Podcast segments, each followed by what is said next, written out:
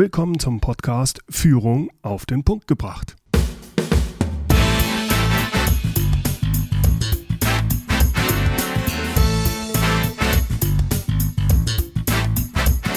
Inspiration, Tipps und Impulse für Führungskräfte, Manager und Unternehmer.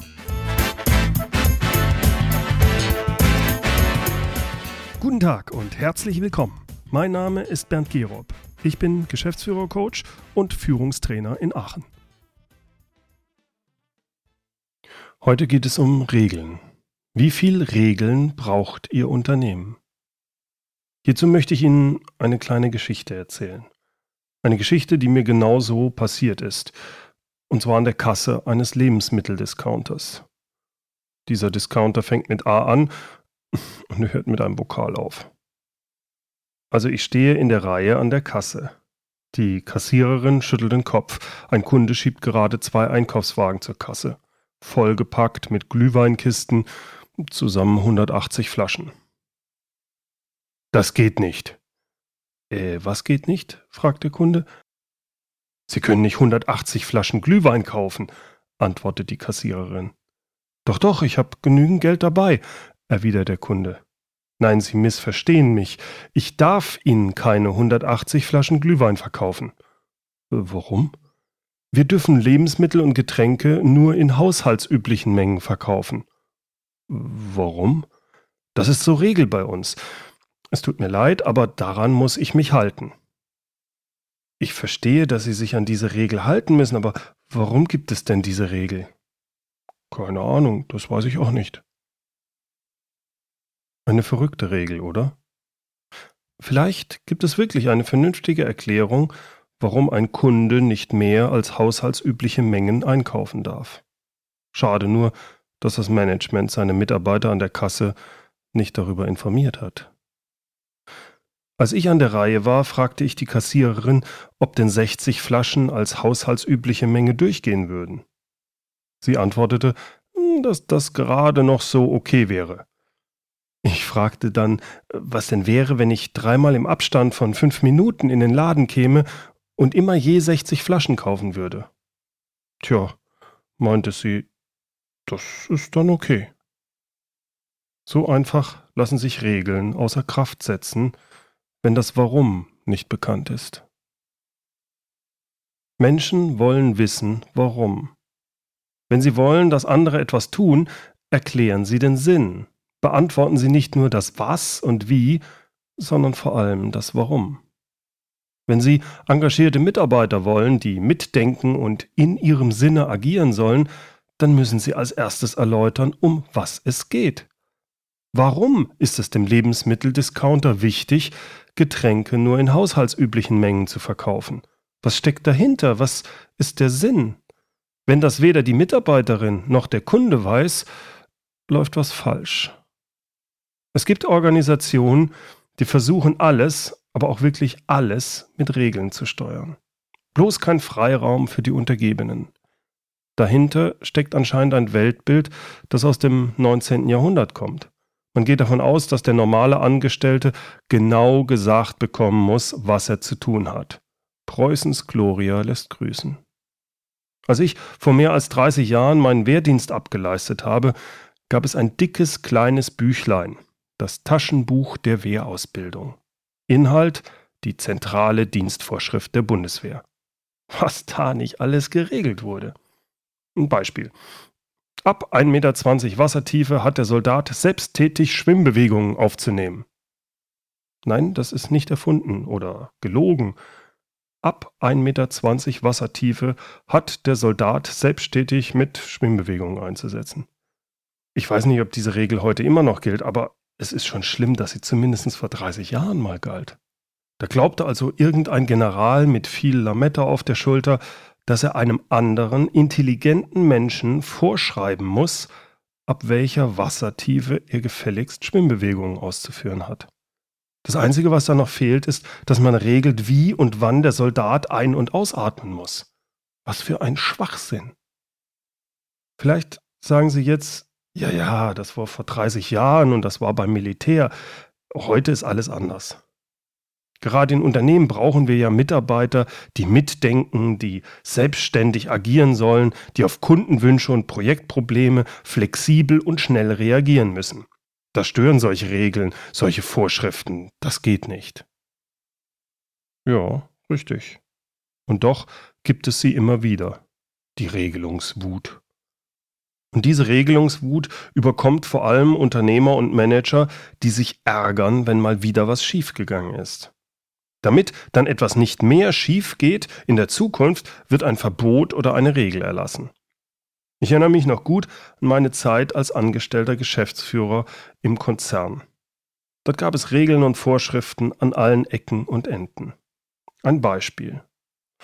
Die Zentrale schickte damals an alle Mitarbeiter eine E-Mail mit folgendem Wortlaut. Die Vielfalt der Abwesenheitsnotizen die zurzeit innerhalb unseres Konzerns im Umlauf sind, zwingt uns, eine einheitliche Formulierung vorzugeben. Und dann folgte die detaillierte Beschreibung, wie zukünftig jede Abwesenheitsnotiz auszusehen habe. Bis zum genauen Wortlaut. Hören wir mal da genau hin.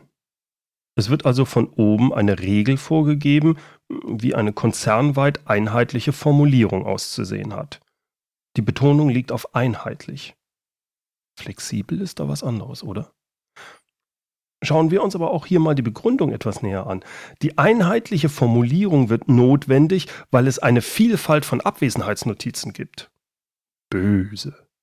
Da frage ich mich doch, was ist denn an der Vielfalt denn eigentlich schlecht?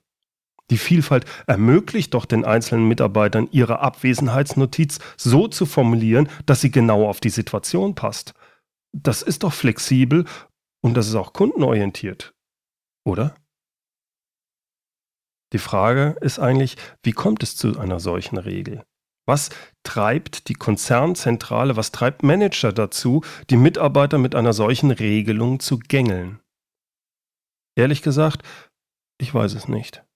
Aber ich habe eine Vermutung. Ich nehme an, dass irgendein Mitarbeiter seine Abwesenheitsnotiz ungenau formuliert hatte oder vielleicht kein Vertreter in der E-Mail benannt hatte. Und diese Abwesenheitsnotiz ist per E-Mail an einen Kunden gegangen.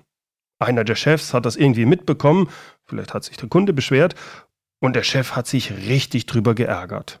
Vielleicht, weil ihm sowas bereits zum zweiten oder dritten Mal zu Ohren kommt. Und jetzt reicht's. Jetzt sagt er sich, jetzt reicht's, jetzt wird da eine Regel eingeführt, sonst geht's hier ja drunter und drüber. Kann ich verstehen. Aber wenn ich dann eine solche Regel einführe, dann sollte ich doch zumindest eine vernünftige Begründung dafür nennen. Die Begründung lautet dann nicht, wir brauchen eine einheitliche Formulierung, weil wir eine Vielfalt von Formulierungen haben. Die Begründung müsste dann lauten, wir brauchen eine einheitliche Formulierung, weil ansonsten bei den Abwesenheitsnotizen wichtige Informationen vergessen werden, wie zum Beispiel der Name des Stellvertreters. Aber auch das kann doch eigentlich nicht die Lösung sein. Besser wäre es doch, die Mitarbeiter dafür zu sensibilisieren, Abwesenheitsnotizen so zu schreiben, dass sie kundenorientiert, situationsbezogen sind. Den Sinn zu erklären, warum welche Informationen in der Abwesenheitsnotiz genannt werden sollten. Wie der genaue Wortlaut ist, ist doch egal. Hauptsache verständlich und der Kunde weiß, wann der Mitarbeiter wieder zurück ist und an welchen Stellvertreter er sich bei dringenden Sachen wenden kann. Wenn ich nicht mit jedem meiner Mitarbeiter sprechen kann und ihn im Einzelgespräch dafür sensibilisieren kann, dann gebe ich halt eine Empfehlung heraus. Aber bitte mit einer klaren Begründung, warum das wichtig ist. Aber ich mache doch bitte keine Vorschrift für sowas Banales wie eine Abwesenheitsnotiz. Wenn Sie Manager oder Unternehmer sind, überlegen Sie sich gut, ob Sie unbedingt eine Vorschrift einführen müssen. Je weniger Vorschriften und Regeln Sie haben, desto besser. Wenn es für jeden Schrunz eine Regel oder Vorschrift gibt, dann verlieren Sie Flexibilität und Sie unterminieren das selbstständige Denken Ihrer Mitarbeiter. Verstehen Sie mich nicht falsch, es gibt sehr wohl einige wichtige Regeln und Vorschriften. Die müssen eingehalten werden. Da gibt es auch kein Pardon. Da müssen sie konsequent sein. Aber wenn es eine Vielzahl an Vorschriften gibt, eine Unmenge an Regeln, dann verlieren die wirklich wichtigen Vorschriften an Bedeutung. Und das ist fatal. Denn es darf nur dann eine Vorschrift geben, wenn die dort gefasste Regelung auch wirklich wichtig ist und dort auch wirklich keinerlei Flexibilität erlaubt sein darf. Empfehlungen, Regeln und Vorschriften zu erklären und Mitarbeiter zu coachen und für bestimmte Dinge zu sensibilisieren, das ist das eine. Aber eigentlich geht es noch viel weiter. Sie sollten nicht versuchen, Ihr Unternehmen im Detail mit einer Vielzahl von Vorschriften und Regeln zu kontrollieren. Sie wollen mitdenkende Mitarbeiter und müssen deshalb über den Sinn, das Warum sprechen. Wenn Sie motivierte Mitarbeiter und loyale Kunden haben wollen, müssen Sie nicht nur den Sinn Ihrer Regeln erläutern, Sie müssen erklären, worum es eigentlich geht. Was ist der Sinn Ihres Unternehmens? Warum gibt es Ihr Unternehmen? Viele Unternehmen beschreiben einfach nur, was sie herstellen und was sie besonders gut können, wie sie es machen. Es geht hier aber darum, was der Sinn und Zweck des Unternehmens ist. Warum existiert das Unternehmen? Warum existiert Ihr Unternehmen? Wenn Ihre Antwort lautet, der Sinn unseres Unternehmens ist es, Gewinne zu erwirtschaften, dann, Sie kennen mich schon, ja, dann bin ich fest davon überzeugt, dass sie ein Problem haben. Weder für ihre Kunden noch für ihre Mitarbeiter ist es inspirierend, wenn der Sinn ihres Unternehmens einfach nur Geldscheffeln ist. Warum sollte sich da auch jemand für sie und ihr Unternehmen einsetzen? Mir ist schon klar, ohne Profit stirbt ihr Unternehmen langfristig, aber Profit zu erwirtschaften ist nicht der Sinn und Zweck ihres Unternehmens. Profit ist Mittel zum Zweck. Was ist die Lebensberechtigung Ihres Unternehmens? Haben Sie eine glaubhafte und inspirierende Antwort auf die Frage nach dem Sinn Ihres Unternehmens? Der Sinn muss mit Nutzen für andere verbunden sein. Nur wenn Ihr Unternehmen einen solchen Sinn hat und Sie ihn offen kommunizieren und vertreten, werden Sie Kunden und Mitarbeiter bekommen, die für Sie durchs Feuer gehen. Es gibt tolle Beispiele für Unternehmensvisionen, die Kunden und Mitarbeiter inspirieren und begeistern. Visionen, die beschreiben, warum ein Unternehmen existiert. Visionen, die den wirklichen Sinn beschreiben. Werden diese wirklich gelebt und sind authentisch, entfalten sie eine unglaubliche Kraft.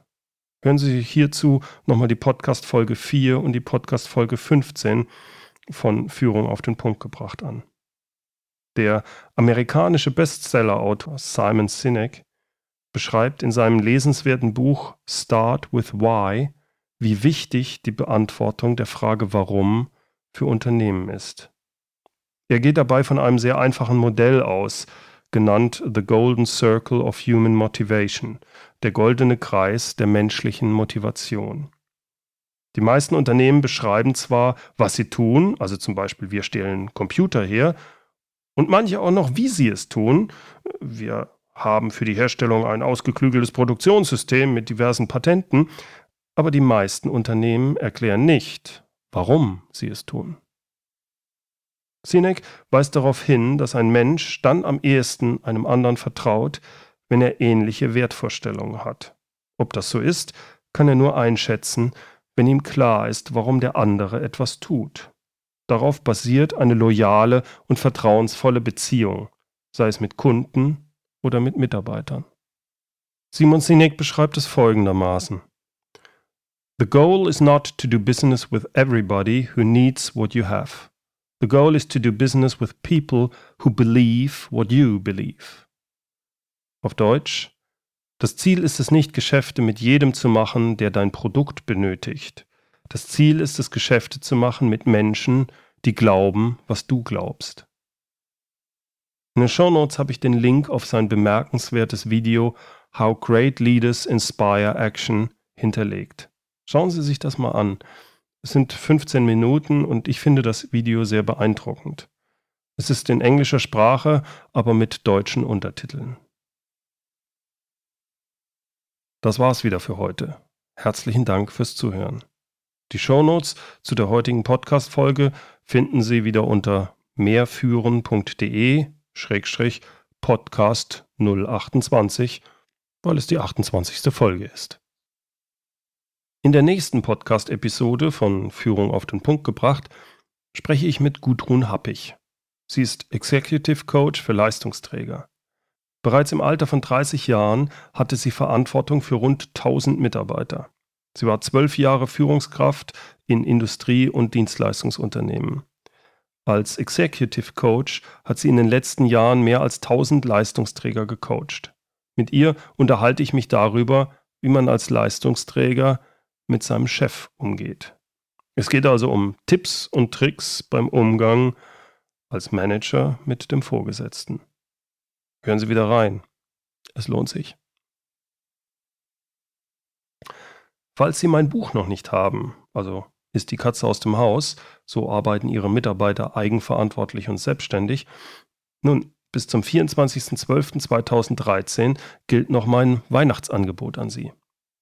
Alle, die bis zum 24. Dezember 2013 mein Hörbuch kaufen, erhalten von mir mein Buch als Hardcover-Ausgabe im Wert von 24,99 Euro mit persönlicher Widmung geschenkt und gratis per Post zugeschickt.